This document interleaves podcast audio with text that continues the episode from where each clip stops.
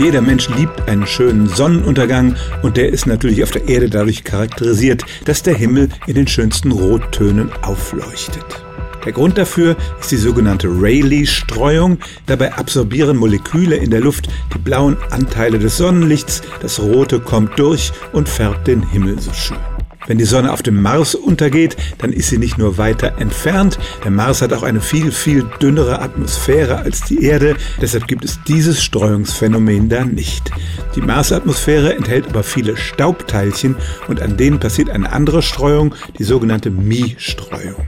Und dadurch werden vor allem die langwelligen roten Strahlen abgelenkt und nur die blauen kommen durch. Und wenn Sie mal auf der NASA-Website nach Bildern vom Sonnenuntergang auf dem Mars schauen, dann sehen Sie dieses schöne Phänomen einer fast weißen Sonne, um die herum es eine große blaue Aura gibt.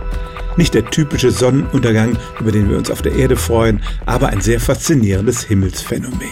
Und es stimmt tatsächlich, auf dem Mars herrscht tagsüber eine rötliche Lichtstimmung, aber wenn die Sonne untergeht, wird der Himmel blau. Stellen auch Sie Ihre alltäglichste Frage unter stimmt's at radio1.de.